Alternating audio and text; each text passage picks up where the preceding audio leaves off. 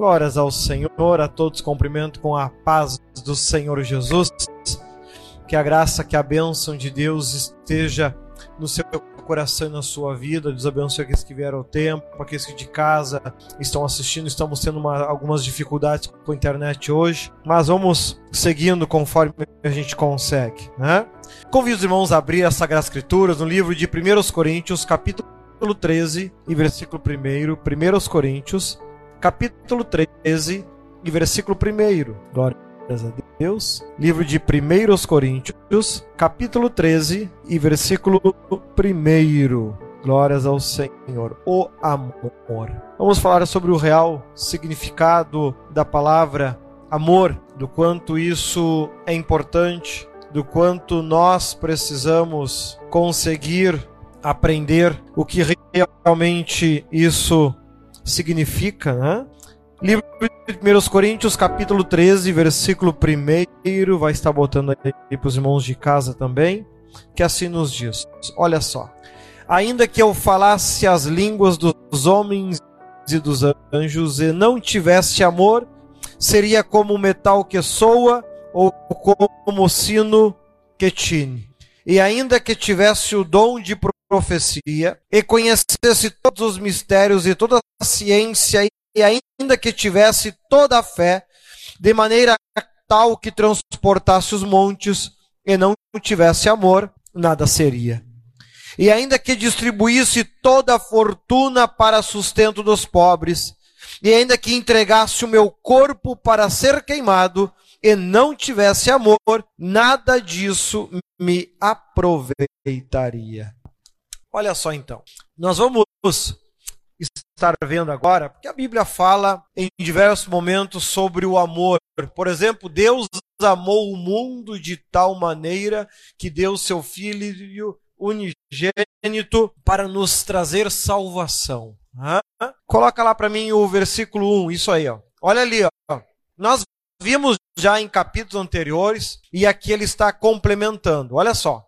Ainda que eu fale as línguas dos homens e dos anjos, se não tiver amor, serei como sino que ressoa ou como prato que retine. Dois. Ainda que eu tenha o dom de profecia, saiba todos os mistérios e todo o conhecimento e toda uma fé capaz de mover montanhas, se não tiver amor, nada serei. 3. Ainda que eu dê aos pobres tudo o que possuo e entregue o meu corpo para ser queimado, se não tiver amor, nada disso me valerá. Nós poderíamos pensar, poxa, como que alguém com tamanha capacidade não tem amor? Como que Deus nos daria? Porque para ter capacidade para mover os montes, isso é algo que Deus tem que dar uma capacidade como essa. Como pode uma pessoa assim não ter amor? Nós já vimos em outros momentos, ao longo aqui da série Atitudes, onde nós aprendemos, onde nós aprendemos que buscar conhecimento é importante. Porém, junto com o conhecimento sempre vem casado o orgulho, sempre. Porém, quando a Bíblia fala sobre fé, ela diz que a fé não vem pelo amor, a fé ela vem pelo ouvir a palavra de Deus.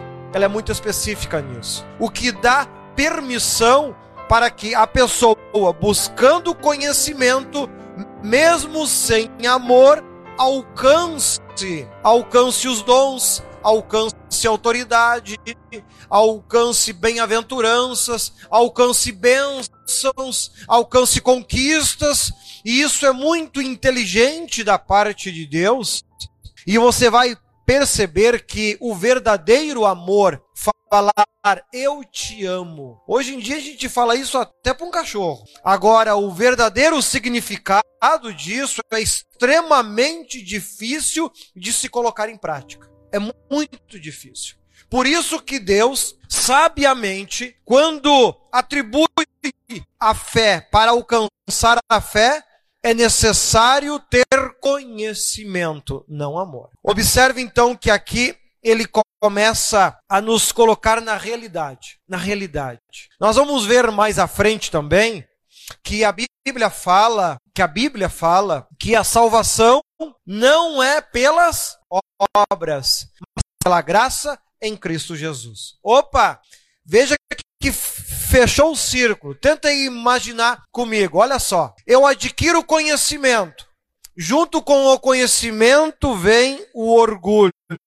Amém? Obrigado, meu querido. Junto com o conhecimento vem o orgulho. Junto com esse conhecimento e com esse orgulho, eu preciso ter amor. Porque somente o amor vai botar limite, vai aprisionar esse orgulho. Quando eu não tenho esse amor, que nós já vamos ver as características que a pessoa que ama tem, quando eu não tenho esse amor, eu vou manifestar por orgulho. O orgulho que está em mim vai permitir que os dons espirituais se manifestem, que a autoridade espiritual se manifeste, que milagres se manifestem, vai permitir que até montes saiam do lugar por uma ordem minha, porque eu possuo o conhecimento. E ao possuir o conhecimento, eu alcanço a fé. E ao alcançar a fé, eu passo a ter autoridade e capacidade para isso.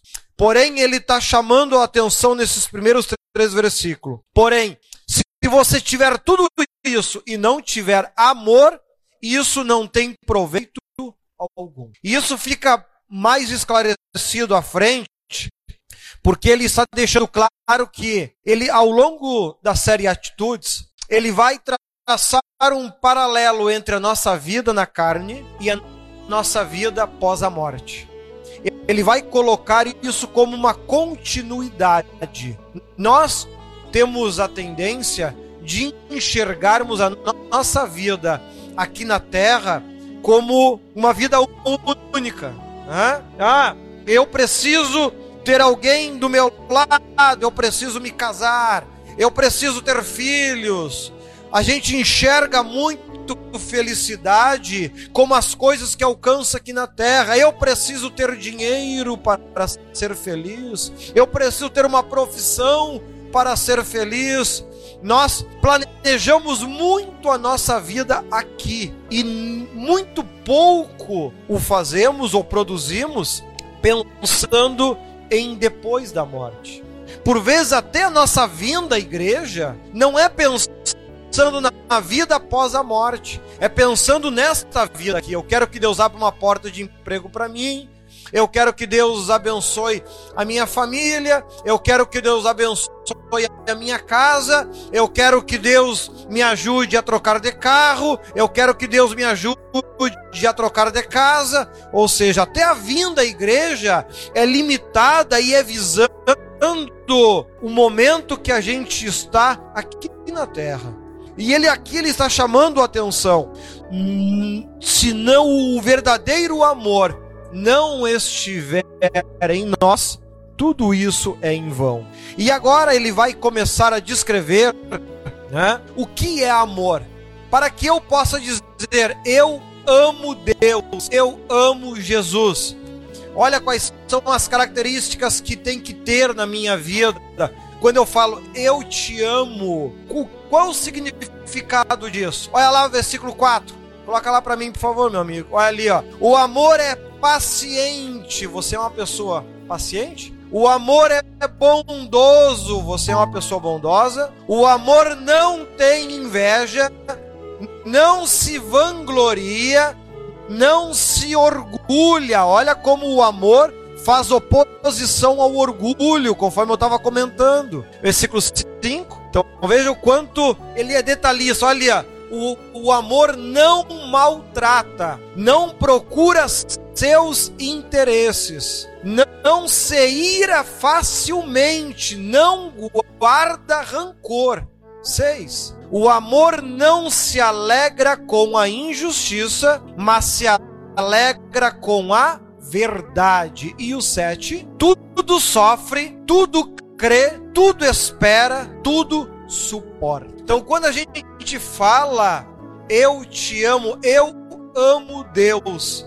Em outras palavras, eu estou afirmando que eu sou tudo isso para com Deus. Aí fica a pergunta: quando você diz, Senhor, eu te amo, tu está falando a verdade ou está mentindo? Se você pegar cada uma dessas características que aqui nós, nós vimos, quando você fala para Deus, eu te amo, você está falando a verdade ou você realmente está falando mentira porque você não não pratica, não tem isso, todas essas qualidades naquilo que você chama de amor. Amor. Qualidade do amor. Então você pode agora avaliar aí as pessoas que você diz que ama. Hã? Como eu disse, tem pessoas que amam até o cachorro. É tão fácil de amar que até um cachorro ama. E de fato tem pessoas que amam mesmo, muitos bichinhos, né? Enfim. Mas se você pegar todo, todas as pessoas que você diz ou já disse, eu te amo, você encontra estas qualidades. Volta lá para mim no versículo 4. Olha lá. Essas qualidades você tem para com essas pessoas? Paciência, bondade, não tem inveja, não se vangloria, ou seja, não tenta mostrar para os outros que você é maior que esta pessoa que você diz que ama, não se orgulha, não tenta novamente, não tenta mostrar sempre que é melhor que a pessoa que, que você diz que ama. Ao 5, não maltrata, não procura os seus interesses. Né? Uma das características que Cristo ensina é a lei da reciprocidade. Faça pelos outros o que você quer que os outros façam por você. Ou seja, não busca os seus interesses. Nós já vimos ao longo da série atitudes também que nós temos que colocar o interesse das outras pessoas também, não só o nosso. Não se ira facilmente, né? não explode por qualquer coisinha, não guarda rancor, né? não guarda mágoa. Ah, eu te amo, mas faz 20 anos que está magoado. Tem certeza que o que tu sente é amor, então? Olha o versículo 6. O amor não se alegra com a injustiça, mas se alegra com a verdade?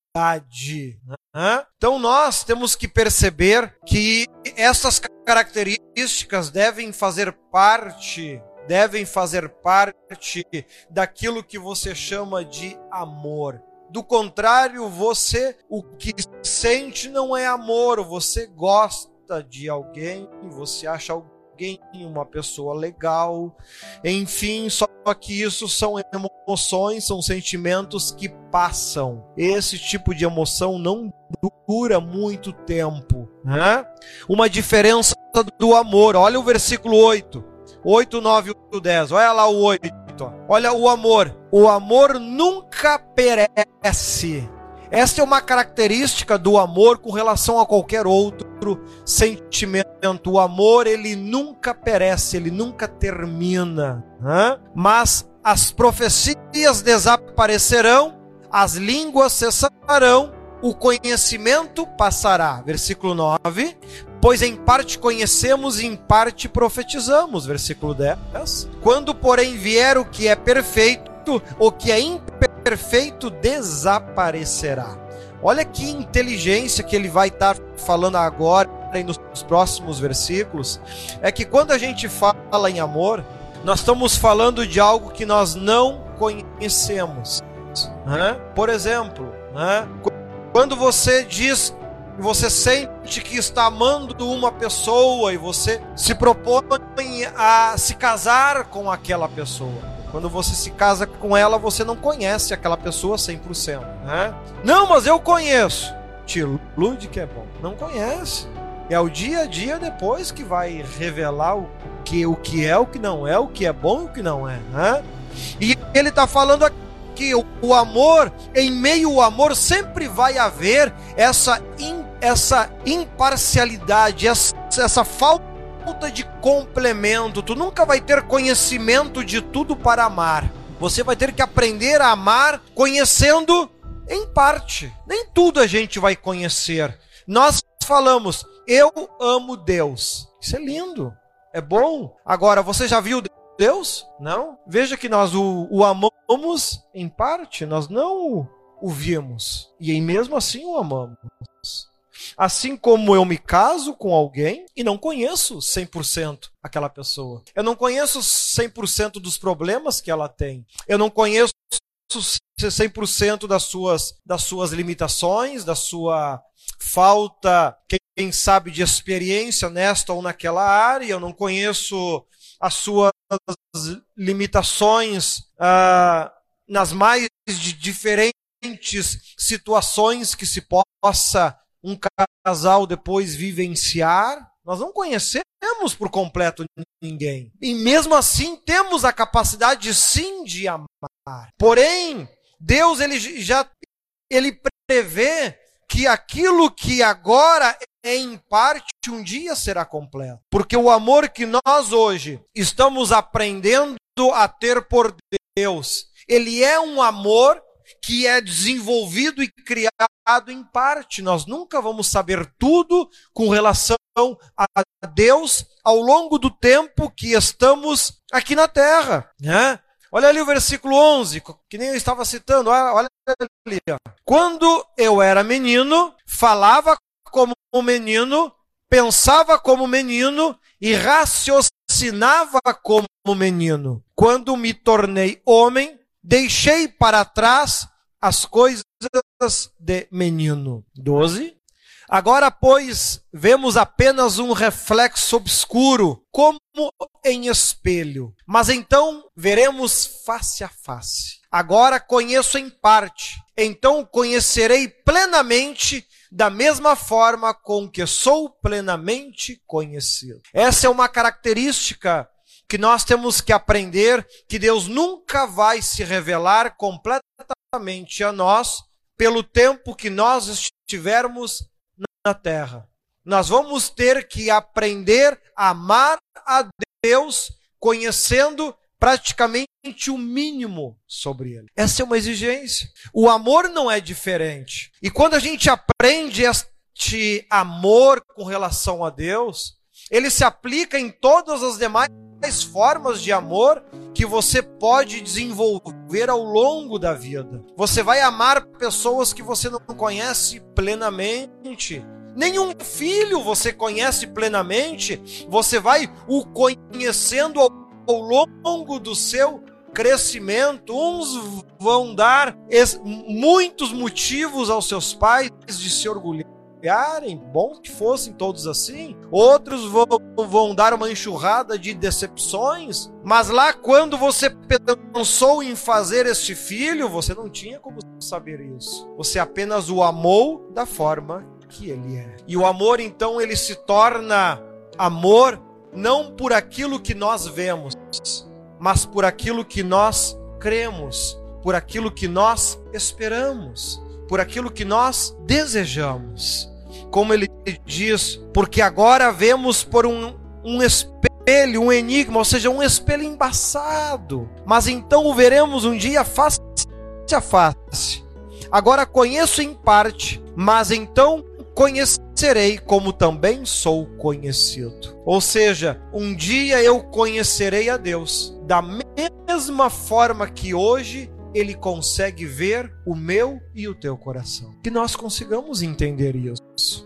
Deus não vai se revelar completamente a você agora. Por vezes as pessoas, tá, mas de onde vem Deus? E fazem tantas perguntas com relação a Deus. Eu digo, mas não é para a gente conhecer a Deus totalmente agora. A Bíblia diz, a Bíblia diz que nós agora o vamos conhecer apenas em parte. Assim como nós também só conhecemos em parte as pessoas que fazem parte do nosso dia a dia. Né? Os nossos pais, nós o fomos conhecendo conforme nós fomos crescendo e convivendo com eles. Né? Aí não pode escolher, ah, esse pai é ruim, esse aqui eu não quero me dar aquele outro. Não, não. é só um. Mas é um caco, mas é o teu pai. Né? E a Bíblia diz: amai. Então o amor ele, ele, não, ele não traz à luz tudo que nós precisamos saber. Ele nos ensina a amar em meio a todo este caminhão de dúvida. E aí é um amor verdadeiro, porque não amamos por aquilo que vemos. Né? E ele complementa no final do versículo 13, olha lá, assim permanecem agora estas três: a fé, a esperança e o amor. O maior deles, porém, é o amor. A fé. Para que eu tenha fé, eu tenho que ter conhecimento. Eu tenho que saber quais são os limites, o que é certo, o que é errado. Né? Eu não posso agir da forma que eu quiser, do jeito que eu quiser, com todas as pessoas, porque eu acho que é certo. Não, não, a Bíblia é o parâmetro, não, não a minha opinião atua. E eu tenho que aprender a lidar com isso. E aí eu vou lá para o amor, né? quando a Bíblia diz: amai aos vossos inimigos. Né? Vamos pegar um exemplo como esse. Amai aos vossos inimigos. Bom, como é que eu faço para amar os meus inimigos? Primeiro, não ter inveja deles. Né? Segundo, não ter orgulho ou querer mostrar que é melhor do que eles. Não buscar os meus interesses sobre os deles. Não se irritar, não suspeitar, mas não ficar pensando mal deles. Larga de mão, cada um siga a sua vida. Não fica feliz quando algo ruim acontecer com eles porque isso é injusto. Fique feliz quando algo bom acontecer com eles. Isso, inclusive, é um preceito que lá em Provérbios a gente aprende que Deus ele não fica, ele diz que nós não devemos ficar felizes com a derrota dos nossos inimigos. Nós não devemos ficar felizes com isso. E aqui a gente compreende que, inclusive, para que eu possa amar aos meus inimigos, eu não posso ficar feliz com injustiça, mas ficar feliz com verdade. Tudo crê, tudo sofre, tudo espera, tudo suporta. Né? Ou seja, não paga na mesma moeda. Vão falar mal de ti aos montes não fale deles. Vão te perseguir aos montes, não persiga eles. Quando eu estiver fazendo isso, eu estou amando aos meus inimigos. Então que nós possamos perceber o. E aí, para nós complementarmos, só voltando aqui no 8, 9 e o 10. Ali ele diz que o amor ele nunca falha, mas ele fala que as profecias serão aniquiladas, que, a, que as línguas cessarão, que o conhecimento desaparecerá, porque em parte conhecemos e em parte profetizamos, mas quando que é quando vier o que é perfeito, então o que é em parte será aniquilado. Ele está chamando a atenção que a vida não termina aqui na terra, a vida continua depois. Só que quando se fala em vida após a morte, Lá o modelo é completamente diferente de tudo que tu conhece, que tu imagina e que tu sabe com relação aqui. Tudo que você sabe, que você conhece com relação a esta terra, não vale de nada lá do outro lado, lá no mundo espiritual. É outra realidade completamente diferente. Por isso que tudo isso vai desaparecer. Não terá nenhuma utilidade tudo isso. Então viva, aprenda quando você falar eu amo. Lembre-se o que, que é realmente dizer isso. Quando você falar isso para Deus, tenha certeza, você já consegue fazer tudo isso com relação a Deus? Né? Ter esta firmeza, esta fidelidade, esse desejo, esta forma de pensar, esta perseverança, porque as pessoas têm em mente que querem vir para a igreja para ter uma vida muito melhor e muito se promete isso. Porém, o propósito da igreja é a salvação sobre as nossas vidas. O propósito da igreja é a salvação sobre o nosso dia a dia. Né? Que Deus abençoe que Jesus não venha no inverno. Né? Porque se tu imagina se ele vir no inverno, um dia de culto, e só sobe quem estiver na igreja. Né? Só que de canoas hoje, eu acho que uns 70% dos membros ficavam. Dos membros, não estou falando nem dos outros. Né? Veja o quanto é difícil. O quanto é difícil colocar Deus em primeiro lugar. Porque sempre tem, ah, mas tu vê. Né? Tu vê tá frio, tu vê é difícil. Hã? Nós vamos ter muitos motivos e muitos tu vês e tu vês e tu vês, né?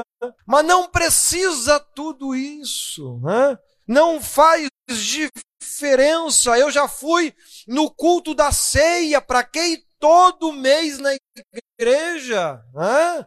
Indo no culto da ceia tá bom. Então cada um vai ter um, um método, uma forma de mostrar que ama a Deus. Porém, quando nós aplicarmos essas regrinhas básicas que nós estamos vendo aqui, né? Tudo sofre, tudo espera, tudo suporta. Né?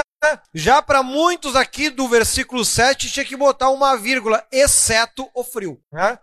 Tudo suporta, exceto o frio. Né? Nós não podemos criar exceções aonde não há exceções. Nós somos livres para viver do jeito que nós quisermos, para tomar as decisões que nós quisermos. Agora em Veranópolis, no último domingo, começamos o estudo da Bíblia lá também, e a gente pôde ver ali um vídeo com as heresias que estão acontecendo nas igrejas. Né? São absurdos que lá em 2015, quando eu gravei este material, eu botei no vídeo e hoje ele já é um vídeo desatualizado. Porque o que acontece hoje é muito pior. Esses dias eu estava vendo uma, uma, uma foto de um casal fazendo sexo em cima do, do altar, que é para e a igreja toda de mão estendida, que é para eles conseguirem ter filho. Cara, não é complicado, né, tia? Aí tu imagina, tu agenda um culto como esse, eu duvido que sobra um lugar vazio na igreja.